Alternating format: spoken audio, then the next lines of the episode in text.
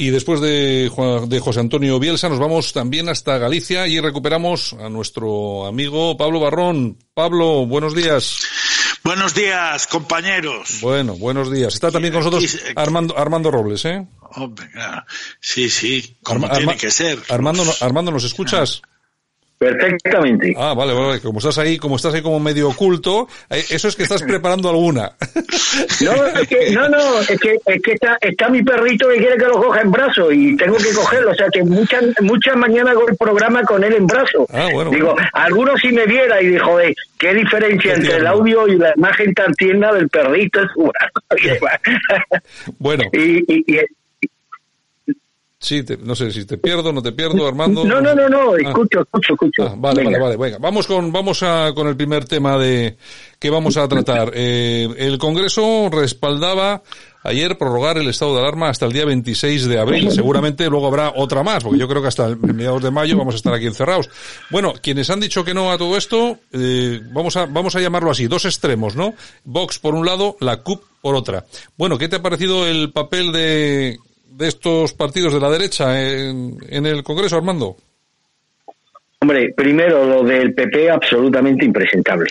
Eh, Pablo Casado, que incluso en sus primeras comparecencias en el Congreso, cuando fue elegido líder del PP, mm, bueno, exhibió una cierta agresividad, pero es que ya está en modo Rajoy cuando vino de México. Este ya está en modo Rajoy completamente. La visita a Bilderberg a este muchacho le ha sentado, pero mal, mal. Eh, lo de lo de Casado es patético. Es que no tiene push, no tiene garra, no tiene agresividad. Ha perdido. Yo creo que ya ni cree, ni cree lo que lo que dice, ni piensa en lo que ni cree en lo que piensa. O sea, es un personaje político, ahora mismo un líder de la derecha, absolutamente desnortado y, y, fuera de juego. Ayer perdió claramente una vez más el debate, tampoco vos para mí es para, bueno, es para tirar la, la, las campanas al vuelo ni para tirar cohetes, pero hombre, es que en comparación con Pablo Casado, que ayer estuvo más flojo que nunca y claramente perdió el debate con el Partido Socialista, los de vos pues salieron, pudieron salir claramente reforzados, pero volvemos a lo mismo, Santiago, el bloque de la derecha no es capaz de competir a nivel de comunicación con el bloque de la izquierda. El debate lamentablemente lo ganó la izquierda porque comunican mejor que la derecha, se creen en lo que eh, se creen lo que dicen, lo explican mejor, eh, saben imponer un relato que termina siendo interiorizado por la opinión pública. Mira, si tú ayer coges a un ciudadano que no sepa de qué va esto del,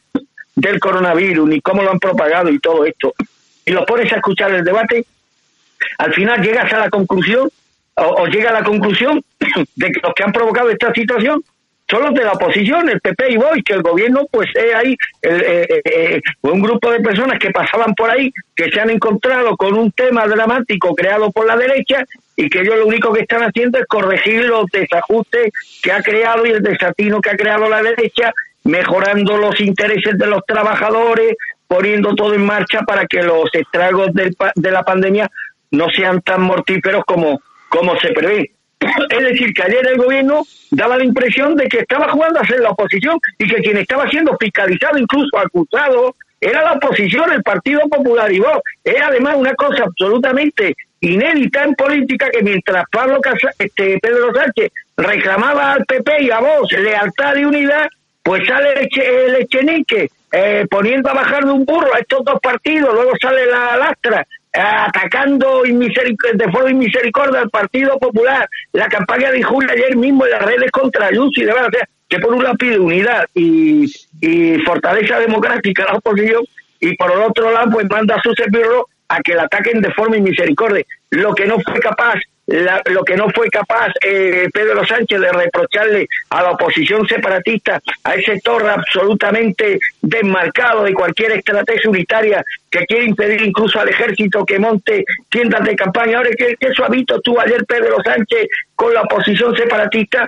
y qué duro se muestran, qué incremente se muestran con la oposición de derecha. Y esto tendría ya que abrirle los ojos de una puñetera vez y quitarle la venda a Pablo Casado, que estos no son tus rivales políticos, Pablo, que son tus enemigos, enemigos políticos y enemigos personales, y al enemigo ni agua, al enemigo no hay que darle árnica, pero todo esto para más y se produce además en un escenario, estos ataques sin misericordia a la derecha, sobre todo al Partido Popular, se produce en una sesión donde el Partido Popular eh, al final terminó votando lo que pretendía el Partido Socialista, decir sí al aplazamiento de la prórroga, sí a las medidas socioeconómicas impuestas por el gobierno, donde anteponen la ideología a criterios puramente economicistas, es decir, una situación auténticamente de loco que prueba que este país desgraciadamente está en manos de un, iba a decir psicópata, no lo voy a decir, de un político con rasgos psicopáticos absolutamente narcisista y de una posición, sobre todo la del Partido Popular, absolutamente endeble, absolutamente claudicante y con un líder del principal partido de la, de la, oposición, pues que está ahora mismo fuera de juego. Yo espero que alguna vez encuentre su tono, si es que alguna vez lo encuentra, y que forma parte ahora mismo casado más del problema que de la solución a, este, a esta gravísima pandemia, no solo sanitaria, sino también económica que amenaza el futuro de nuestro país. Yo no sé bajo, bajo qué parámetros eh, funciona el Partido Popular en relación a todo lo que es esta crisis y el apoyo eh, institucional al gobierno. Este sentido de, de, Estado que yo creo que antes era muy necesario, cuando, sobre todo cuando había un partido socialista pues, normal, entre comillas, ¿no? Había un partido socialista con el que, bueno, que lógicamente se podía estar muy en desacuerdo en muchas cosas, pero bueno, no era lo que tenemos eh, ahora. Entonces, es, efectivamente tienes toda la razón, Armando. resulta que llega Pablo Casado allí a criticar, critica tampoco una cosa del otro mundo, pero para luego acabar votando exactamente lo que quiere el, propio gobierno. Otra cosa es lo que ha hecho lo que ha hecho Vox, que a mí me parece que ha sido la, lo más digno que se podía que se podía hacer, es ir allí, cantarle las 40 al presidente del gobierno y lógicamente no sumarse al plan que pretendían estos tipos, por lo menos no ser cómplice de lo que va a pasar, eh, Pablo. Pues sí, efectivamente, entre los dos eh, lo habéis dicho prácticamente todo, pero luego está el resultado final que hace pensar que al final todo esto de, las prórrogas pues se van a seguir ganando, es decir, estaremos prorrogados eh, otra otra cosa sería el, el, el si, si, es necesario o no, ¿no? Que yo pues puedo pensar como ciudadano que otros 15 días más está, tenemos que estar pues igual de, de afinados que, que, hasta ahora, ¿no? Sí. Eh, se empezó tarde, eso ya lo hemos dicho, pero luego el resultado en cuanto a votos es demoledor, 270 a favor, 54 en contra, donde está Vos y la CUP, como bien decíais, uh -huh. y, y 25 abstenciones. Es decir, digamos que 74 votos no estarían de acuerdo, ¿no? Unos en, forma de votos en contra y otros en, en forma de abstención.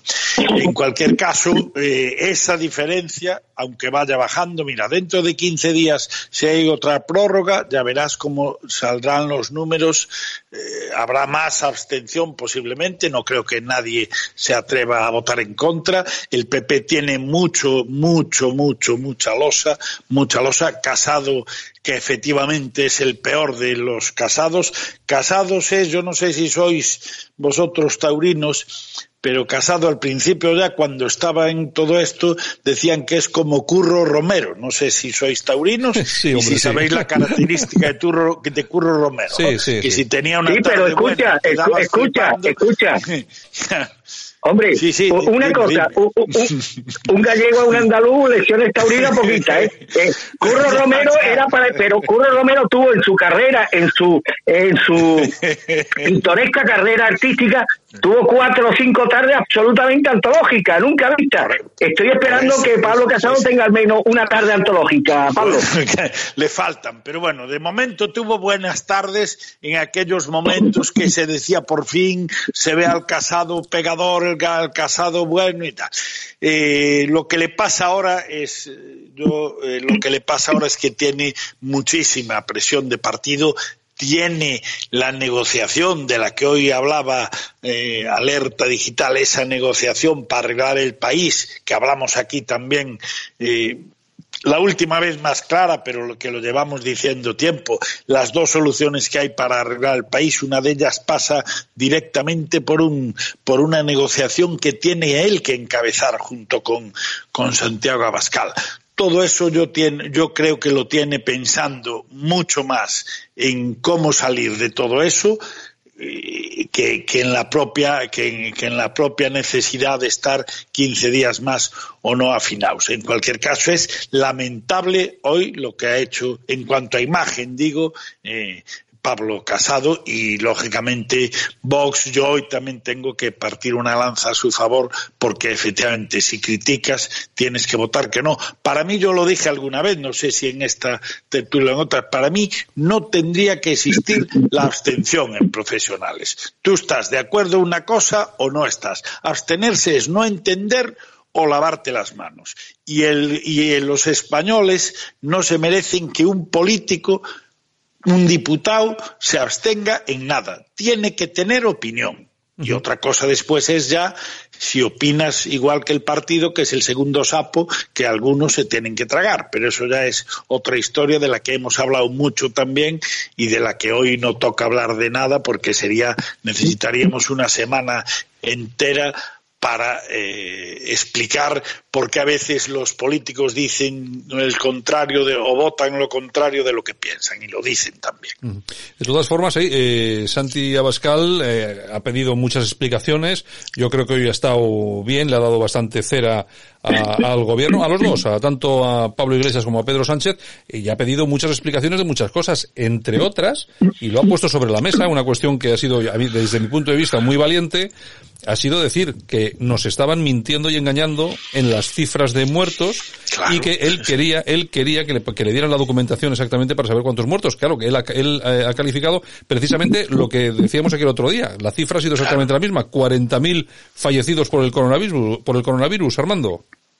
Sí, mira, en un escenario como el de ayer, José María Aznar se hubiera comido a, a Pedro Sánchez solamente evidenciando sus contradicciones, sus múltiples incoherencias. No hubo ninguna alusión, prácticamente no se tocó, no quiso hacer sangre del Partido Popular con el tema de la cifra fraudulenta de muertos con las que nos están engañando. No quiso tocar tampoco las contradicciones latentes por parte del gobierno, a tal fin que la ministra María Jesús Montero dijo anteayer que el confinamiento seguramente se rompería el día 25 de este mes y el gobierno tuvo que salir, el ministro de Sanidad hizo falta a corregir esa bravedad. No, lo que está diciendo esta señora, olvídese, aquí hay confinamiento para rato. Es decir, que no fue capaz ni de ni de evidenciar las contradicciones, las múltiples contradicciones e incoherencias por parte de los miembros del gobierno. Pero es que escuchando ayer a Pablo Casado y escuchando luego la réplica de Sánchez, y la de Lastra, que ya es tener ganas que Lastra, que la taruga Lastra te gane un debate, uno tenía la impresión de que el problema del coronavirus lo ha creado, lo ha creado el Partido Popular y que el Partido Socialista y Podemos lo que están haciendo es corregir y poniendo parches en los destrozos que ha ocasionado el Partido Popular. Es que ayer el, gobierno parecía la oposición y la oposición del PP parecía el gobierno el responsable de esta crisis. Y hay una cosa que tenemos que sacar en claro tenemos que sacar en claro del debate de ayer es la incapacidad eh, metafísica de que Pedro Sánchez asuma algún tipo de responsabilidad. Yo estoy convencido, y no hay ninguna exageración lo que voy a decir, que si en España hubiera un escenario de 5 millones de muertos, el guion de Pedro Sánchez seguiría inalterable, seguiría diciendo exactamente lo mismo. Esto ha sido una pandemia mundial, hicimos lo que tuvimos que hacer, nos adelantamos a muchos países. Miren ustedes, aquí tengo un papelito de la Organización Mundial de la Salud diciendo lo buenos que somos y lo bien que estamos gestionando la crisis. No se movería un ápice en sus posiciones. Por tanto, lo de ayer, la posición del Partido Socialista, la posición de Pablo Caguito eh, Casado fue absolutamente vomitiva. No dijo Pedro Sánchez más que mentira, una tras otra. Estamos en manos de un personaje absolutamente siniestro, narcisista y de una banda podemita cuyas ideas han destruido países y están resueltas a destruir también España y lo conseguirán.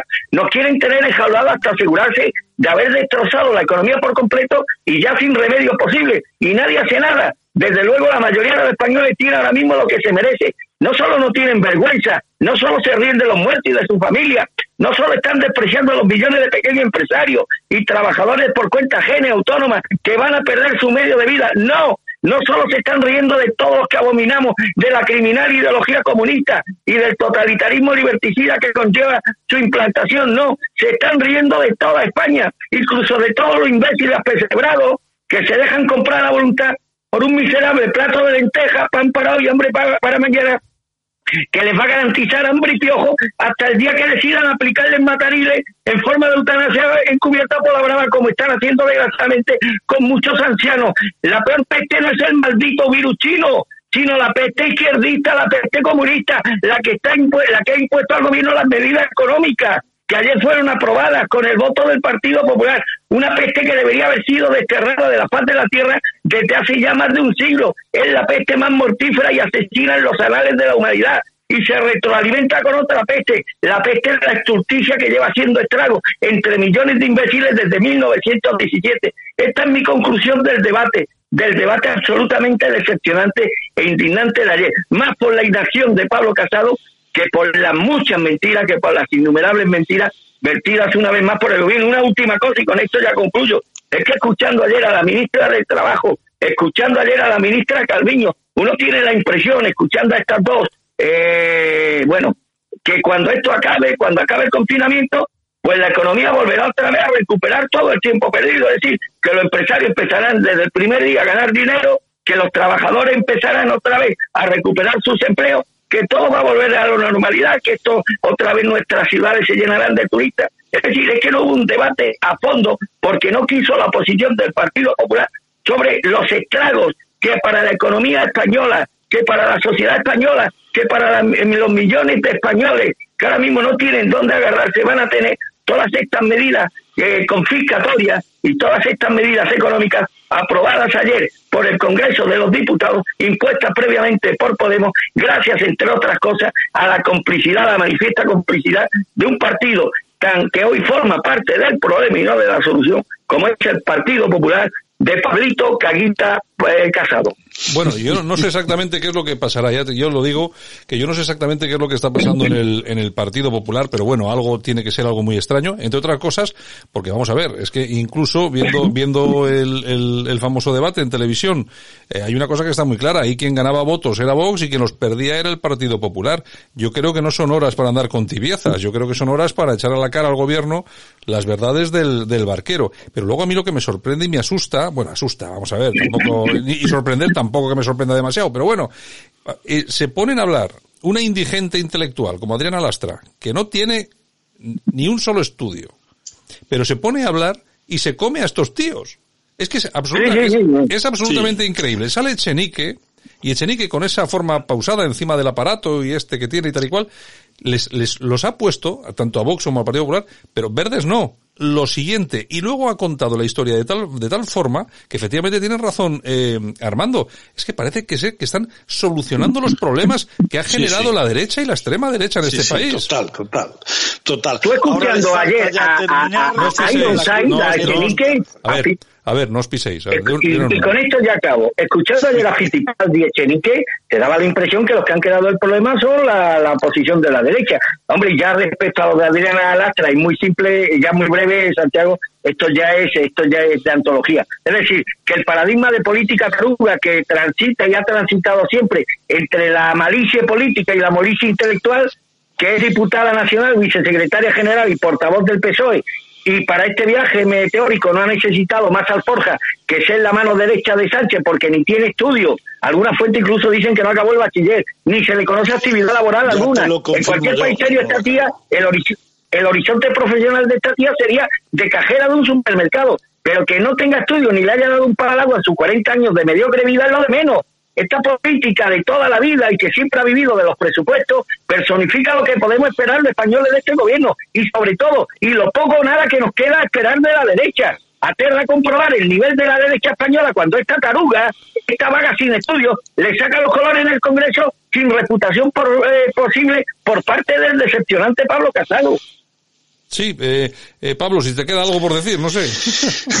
no, no, no, mira, yo apuntar dos cosas. Una, una especie de broma que en, el, en el papel ese que, que les pasan, que solo les falta efectivamente ya no echarle directamente la culpa al Partido Popular, sino ponerle nombre y que sea, y que sea Rajoy. Ahora parece que se olvidaron ya de Franco y empiezan en Rajoy. Dicho esto, lo peor de todo, lo peor de todo eh, hablando que ya, o sea, independientemente de si compensa o no compensa más, más tiempo afinados, es que ellos en este tiempo están aprovechando para cometer todas las tropelías anticonstitucionales, volverlas, convertirlas en constitucionales, ponerlas en el BOE, luego las lees, te las tienes que traer en el BOE, lo hacen todo en este momento que, quieras o no, pues tienen mucha menos presión a todos los niveles, porque los pocos medios que, que, que, que estamos en contra o, a favor de la verdad, pues nos podemos mover menos, los políticos van menos al Congreso y, y, al final, y, y encima, y encima eh, como solo se habla de una cosa, pues tienen también más tiempo para desarrollar las tropelías que vienen absolutamente increíbles. Ni os imagináis los borradores que tienen pensados para irnos encontrando las nuevas leyes en el BOE los miércoles, porque sabéis que se, se va al Congreso y luego hay que hacer el, el, el, Pleno y luego del Pleno pasa, pasa al BOE. Por eso, desde que, los, desde que nos enteramos hasta que sale en el BOE, hay tres o cuatro días de unas negociaciones que son absolutamente dictatoriales. A mí me cuentan las reacciones de Iglesias, las reacciones de, de, de, de, bueno, ya las de Sánchez, ya por supuesto, las de Ábalos. Ábalos, qué bien ha hecho Ábalos ahora, qué bien le ha venido esto, que se han olvidado del, de, su, claro. de su problema. Se han olvidado totalmente de su problema. Dan los 15 millones en el momento perfecto. Ahora que, ahora que es cuando están preparando todo. Por eso eh, eh, hay que asustarse. Ahora con cada, con cada boy que sale te asustas. Te asustas. Lo que pone ahí te asustas. Y luego te vienen y te dicen es que es anticonstitucional. A ver cómo, cómo hacemos. ¿Cómo que cómo hacemos si ya está puesto? Y si es anticonstitucional constitucional, ponte tú a reclamarlo, que, que cuando salga ya habrá un juez que te diga que es constitucional, que es la baza final de todo esto y es lo que muchos españoles no se dan cuenta. Por eso bien, como decía Ben Armando, se están riendo de los ciudadanos. Pero sabes el problema, mira, estamos perdiendo esta guerra, pero sabes el problema, que si mañana hubiera elecciones, volvían a ganar. Hombre, claro. Ese es el problema. Hombre, claro. Es el pero problema. sabes, pero sabes Claro. por qué, pero sabes por qué también, eh, Pablo, ganaban porque la derecha está dividida. Que es lo que lo hemos dicho aquí Claro, durante, sí, durante- sí, claro, durante muchísimo supuesto, tiempo. Por supuesto. Si ahora no son capaces de coger, coger a Pablo Casado y Santiago Abascal y llegar a, a- a Pedro Sánchez y decirle, Pedro, mira, saca a este de aquí, sigue siendo tú el presidente del gobierno, pero gobernamos los, los constitucionales. Si no van a ser capaces de eso, compañeros, no van a ser, tienen miedo a eso. Sí, pero- pero es tienen que- miedo a eso, ¿qué es lo que hay que hacer? Eso es lo que hay que hacer ahora. O si no, pues lo otro. Y del otro ya se habló, ya hizo Alerta hoy un magnífico trabajo y parece que es hablar ya de que va a venir la guerra. Y lo otro se divide en dos. O hacerlo mal, como se hizo cuando lo hizo Antonio Tejero, o hacerlo bien, que se puede hacer ahora si el rey quiere. Y nada más. Y, y nada más. Entonces. Hombre, yo no sé si, si quiere el rey, el rey poco, poco tiene que decir aquí, me parece a mí. No, no creo que diga demasiado. De todas formas, es que yo, fíjate que al final volvemos siempre, esto es como la No, el pescadilla. rey sí que puede articular, el rey puede articular. El rey, el rey si mañana, fórmula, eh, si el rey, si el rey mañana mueve piezas, sale de, sale de España volado. O sea, eso vamos, está más claro que el agua. Pero de todas formas, fíjate que esto es como la pescadilla que se mueve la cola, porque estamos al final siempre hablando de lo mismo, que es algo que hemos tratado aquí muchísimas veces. La derecha está dividida y hay mucha gente que no se entera que mientras la derecha esté dividida, jamás va a gobernar en este país. La última encuesta, que te puedes creer o no te puedes creer, que era la de SV, eh, eh, para, no sé, no sé exactamente, un medio creo que andaluz, eh, vamos a ver, volvía a dar con una subida interesante del Partido Popular y una subida interesante también de Vox, eh, volvía, volvía a dar una minoría para la derecha en este país. Es que divididos no se va a gobernar nunca. Lo que pasa es que estos, no sé si, no sé si parecen no enterarse o es que si se, o es que se conforman con su sueldo de 7.000 euros al mes de diputado y los, y lo demás les- Claro. les da igual. No. Igual, todo, exactamente igual. Y ya verás ahora la semana que viene, que es la reunión para el nuevo pacto de la Moncloa, que hablaremos, como será la semana que viene, vamos a estar esta mañana a nosotros y nos habrá salido, ya veréis cómo habrá, los nuevos pactos de la, en el borrador rompió la cuarentena el vicepresidente para, para cambiarlo todo. Bueno, Armando, Ya veréis el que queda, el- los pactos famosos estos de la, estos pactos de la Moncloa, que me imagino que van a ser eh, un ejercicio de trilerismo, seguramente claro. que seguramente que van a entrar esos también a saco.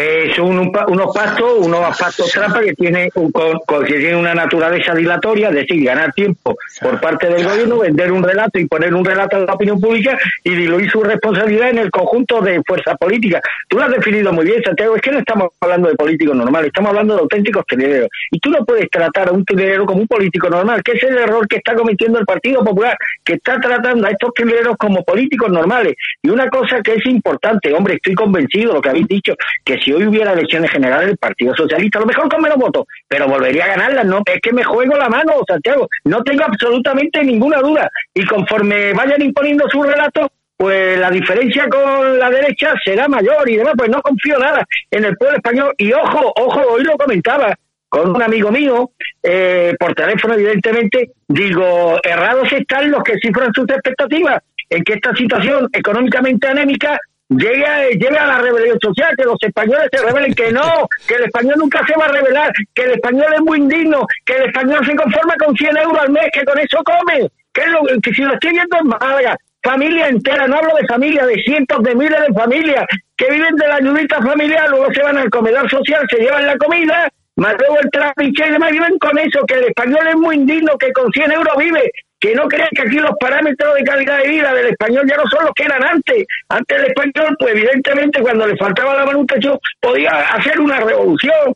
Si en la época, si en el alzamiento nacional no hubiera habido una situación de pobreza extrema como la que había en España, pues a lo mejor Franco no habría triunfado. Hoy eso es impensable, hoy el español es, es, es, es eh, bueno, aparte de mediocre y demás, es absolutamente un, un, un, animal, un animal en el sentido, en el sentido científico, absolutamente inerme. No tenemos armas defensivas. El español ha sido desposeído de cualquier ideal trascendente, ha sido castrado. El valor del español ha sido castrado. Anímicamente el español está bajo mínimo. Se traga todo lo que le cuente. Y el españolito con tener más o menos asegurada la subsistencia miserable, con 100 o 200 euros al mes, con eso sobrevive y eso es suficiente para el gobierno para tener callada la boca a millones de españoles. Que nadie piense que una situación endémica de crisis va a propiciar una rebelión y una reacción del pueblo español, porque el pueblo español ya está resuelto a morir en la más absoluta indignidad.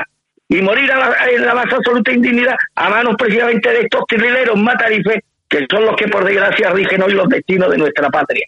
Bueno, pues de eso hay algo y bastante claro. El gobierno ya plantea una renta mínima vital provisional de 500 euros hasta que pueda aprobar la, permanente. ¿De qué estamos hablando? Bien, estamos hablando de que eh, se va a dar, es decir, lo que han dicho, lo que ha dicho el amigo eh, jorobado de Galapagar. Se trata de una ayuda de 500 euros. Los requisitos para acceder a la misma serían ingresos por debajo de 200 euros mensuales por individuo o que la renta del hogar esté por debajo de los 450 euros de media por miembro. ¿Qué quiere decir? Pues bueno, que es un poco lo que dice Armando. Te juntas aquí con 800 euros, ¿para qué vas a ir a ningún otro sitio, no? Y a seguir votando. ¿Qué es lo que quieren hacer al final? Comprar votos.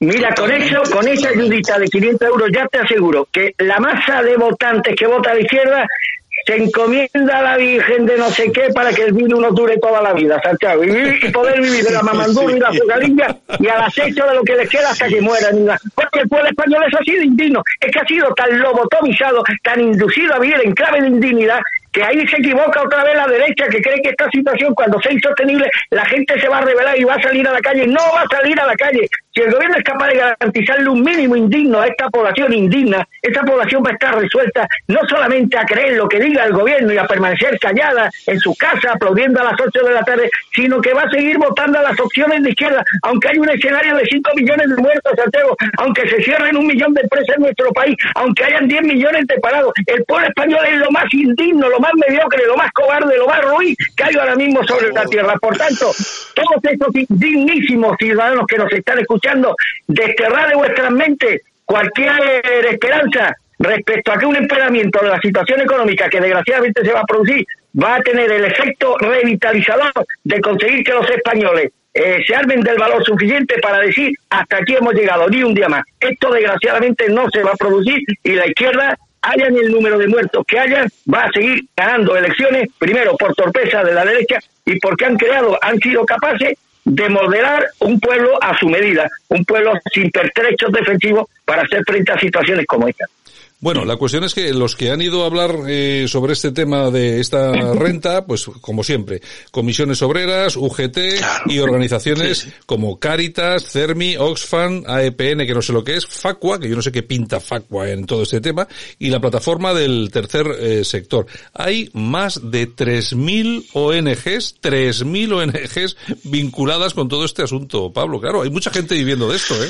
Sí, sí, sin duda, y, seguirán y seguirán. Eso, eso no se va a terminar. Los chiringuitos, esos todos eh, han aumentado. Yo no me acuerdo, yo tenía el dato hace poco, tenía el dato de los que había con el anterior gobierno y los que, los que cerraron porque pasaba una cosa, cerraban los, los de los enemigos, los contrarios, pero habrían otros, habrían otros. Entonces al final son los mismos chiringuitos, los mismos subvenciones, más dinero para, para subvenciones y ya está, y voto, y, voto directo, lo que decía ahora Armando, voto directo, eso, eso, les va a dar. Oye, pero, por, pero por, cierto, vamos a ver, es que aquí hablamos de, votos, de votos, de votos, siempre hemos estado criticando a la izquierda por los famosos, eh, aquellos, eh, aquellas ayudas que se daban en Andalucía, no sé cómo se llamaban, Armando, eh, estas ayudas que se daban por la... sí, el, el el, el, el, Partido Popular sigue dándolo también, ¿no? Eh, eh, hombre, evidentemente. Si es que el PSOE le dejó la fórmula para ganar elecciones. pues mira, te puedo contar una anécdota, Santiago. Sí.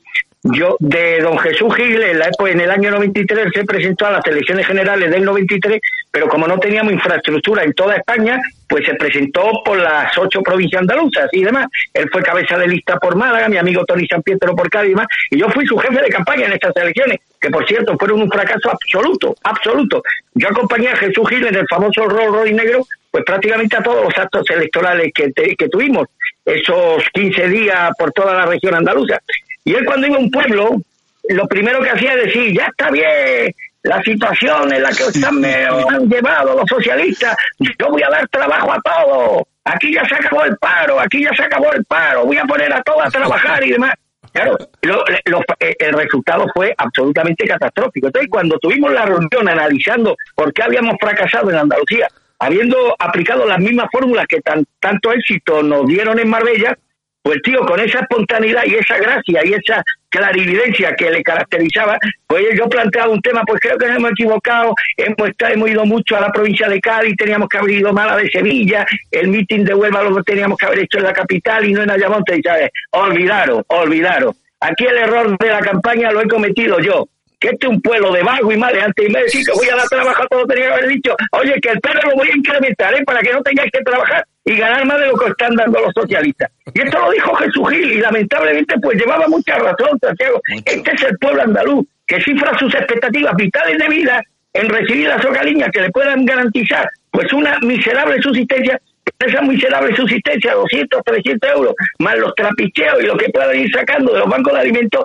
le llevan para vivir decentemente bajo los parámetros de decencia que tiene este pueblo absolutamente indigno y demás. Este es un pueblo, sabes, que yo no tengo ninguna confianza en este país. Cuando yo, a mí me hace mucha gracia cuando veo algún representante de la derecha que dice que hay que salvar España, que esto no puede ser España. Pero bueno, ¿qué España es, que, es la que hay que salvar? Por eso yo no me entusiasmo con nada de lo que promueve la derecha, Santiago, porque ya no existe el país que yo imaginaba con ese buen pueblo que era inteligente, generoso y valiente, ha muerto con ha muerto con la democracia, con los que levantaron esta España. Por ejemplo, que luchemos para que los capos de las bandas políticas colocados en la eléctrica bajen el precio de la luz o del agua o del gas. Protesta alguien por esto, no. Se aplaude desde los balcones de sus celdas, más que de su casa, de su celda. Que intentemos despertar al pueblo, a la oposición, pues nadie nos hace caso. Bueno, sí, no, nos escuchan y demás, pero esto no tiene el efecto de, remover las entrañas a, la gente. Pero si estamos viendo a los miembros de la oposición ayer en el Congreso que se hacían los dormidos en medio de este infierno, ¿merece acaso llamar a esta gente representante del pueblo español? Si esta gente tendrían que levantarse resuelta a decir hasta aquí hemos llegado, no podemos soportar ni un día más de ignominia como la que estamos, como la que estamos eh, soportando. ¿Tú ves que a alguien le preocupa el futuro de esos muertos que ya nunca van a tener futuro, porque han sido literalmente, eh, no voy a decir asesinados, pero sí dejados de la mano de Dios, con lo que la muerte desgraciadamente para ellos era la crónica de algo ya, de algo ya, anunciada. ¿Hay alguien que se revele contra esta situación, Santiago, además de nosotros? Pues nadie, entonces salvar esta España y a los que la disfrutan, Pues yo digo que no, que esta España ya no tiene quien la salve, ya no puede ser salvada algo que está muerto, que ya hay que pedirle el certificado de defunción. Ahora si a mí me dice, ¿te ilusionaría la perspectiva de crear una nueva España? Pues digo, sí, pero para eso hacen falta españoles como los que estamos dejando morir en las cunetas de los hospitales por orden del Frente Popular al que impone y obedecen muchos de nuestros médicos sin registrar ni denunciar. Quedan españoles bien dispuestos a acabar con la tiranía que está conduciendo a España al desastre no se dan cuenta que el Frente Popular quiere empobrecernos, empobrecernos a todos, a toda la población española, para asegurarse su voto a través de las migajas que les van a soltar. ¿Dónde está esa España que se esfuerza y sale adelante pese a las adversidades? Así que me vais a, perdonar, Santiago y, y Pablo, pero es que yo ya no puedo creer, no tengo fuerza ya para creer en esta España absolutamente hedionda que nos han dejado. Bueno, no sé, yo, eh, yo, vamos a ver, yo no, no me, a mí no me gusta generalizar. Yo sé que hay gente buena por todo, por todo el país y desde luego, lo que pasa es que la situación es la que es. Aquí el problema que existe no es que haya, que, que todo el, que todo el mundo sea de una forma tal o cual. Yo creo que no, yo creo que no es eso. Yo lo que creo es que la gente está exactamente como, como tú. Lo que pasa es que no lo dices. Tú sí lo dices porque tienes a esta tribuna para decirlo, pero ellos no lo dicen. Hay mucha gente que está absolutamente desencantada. Yo conozco a mucha gente, muy buenos españoles, pero están absolutamente desencantados y encima sabiendo que esto funciona de una forma muy determinada, que el que abre la boca se la pueden se la pueden cerrar. Si, lógicamente, pues hombre, no te van a pegar un tiro, pero bueno, antes sí te lo pegaban aquí por lo menos, pero bueno, ahora no te van a pegar un tiro, pero sí que te van a buscar las cosquillas de una forma u otra y la gente se dedica a intentar salir adelante como pueda y luego, el que cobra el PER, pues bueno, como el que cobra la ayuda. Al final, eh, yo me pongo a pensarlo detenidamente y digo, vamos a ver, ¿cómo puede vivir una persona con esto del PER? Y digo, pues muy claramente, vamos a ver, habrá gente, habrá mucha gente que está harta de haber sido autónomo, de haber tenido una empresa, de haber trabajado no sé dónde, de haber pagado impuestos, para ver que hay 8 millones de personas que no son de este país, que viven todos los, todos los meses a cuenta de nuestro dinero, que les dan 800 o 1000 euros para vivir, y entonces la gente se ha cansado y dice, pues yo no, pues yo me cojo y me quedo con mi PER y me cojo mis 800 euros y vivo también con eso. Y al final, que yo no digo que eso sea lo bueno, no digo que haya que hacerlo, pero entiendo que habrá mucha gente, que mucha gente harta de trabajar 16 horas al día, ¿eh? un autónomo que tiene un establecimiento y tal, harto de trabajar para final de mes vérselas muy mal y luego ver que todos estos viven como señoritos. Cuando digo todos estos, me refiero a los que no son de aquí. ¿eh? Que hay muchos que no son de aquí que vienen a trabajar, yo no digo que no, pero hay muchos, infinitamente muchos que vienen a vivir de las ayudas sociales, etcétera, etcétera, etcétera. Y esto no es ni xenofobia ni odio ni nada, que nadie me que nadie me intente eh, cambiar el tema. Y entonces, claro, dice, no, es que en España eh, no hay no hay gente y tal. Sí, sí la hay. Lo que pasa es que es gente como tú, Armando, es gente exactamente igual como tú, que ya no cree que la ilusión se, se ha perdido, que vote a lo que vote. ¿Por qué la gente ha votado a Vox?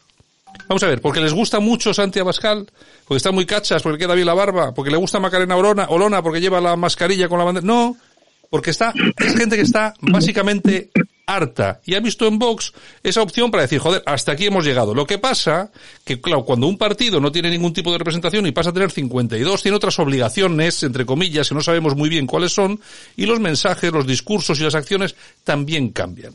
Entonces yo no creo que todo el pueblo español esté lobotomizado, o sea, o esté idiotizado. Yo no. Yo lo que creo que el pueblo español está cansado y y lo que sucede ahora no es lo que sucedía hace 100 años. Hace 100 años la gente salía a la calle con las, con las azadas y, con el tal y se montaba una gresca buena. Pero es que hoy no.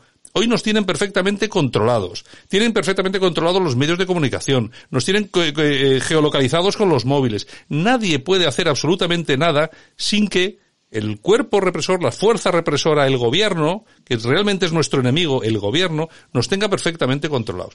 Yo creo que sí hay gente buena, pero está exactamente, eh, absolutamente desilusionada, Armando. Creo que es eso. Pues, espero Dios, Dios quiera que tenga razón y que esa mayoría silenciosa algún, algún día tenga la visibilidad necesaria para revertir el curso del acontecimiento. Yo desde luego, y creo que traslucen por mis palabras mi desesperanza mi desilusión enorme, no hacia la casta política, que nunca esperé nada de ella, pero sí ante la actitud de, de resignación y de claudicación del pueblo español, Santiago. Bueno, oye, que nos vamos, ¿eh? que esto se, que esto se pasa. Don Pablo Barrón, un, pues, saludo, nada. Un, saludo muy, un saludo muy fuerte. A mandar otro a los dos. Y me permite, y me permite Santiago que en medio de esta vorágine política, hombre, que no nos podemos olvidar que hoy es Viernes Santo y también le pedíamos a nuestros oyentes unos, unos minutos de resignación y de reflexión en memoria de aquel que dio su vida por la salvación de todos, de todos, de todos nosotros. Pues muy bien, Armando, un abrazo muy fuerte. Y mañana, mañana, bueno, no, mañana no, el lunes, el lunes regresamos, ¿de acuerdo? Un abrazo, Santiago, un abrazo, Pablo. Aquí te lo contamos. Buenos días, España. Buenos días.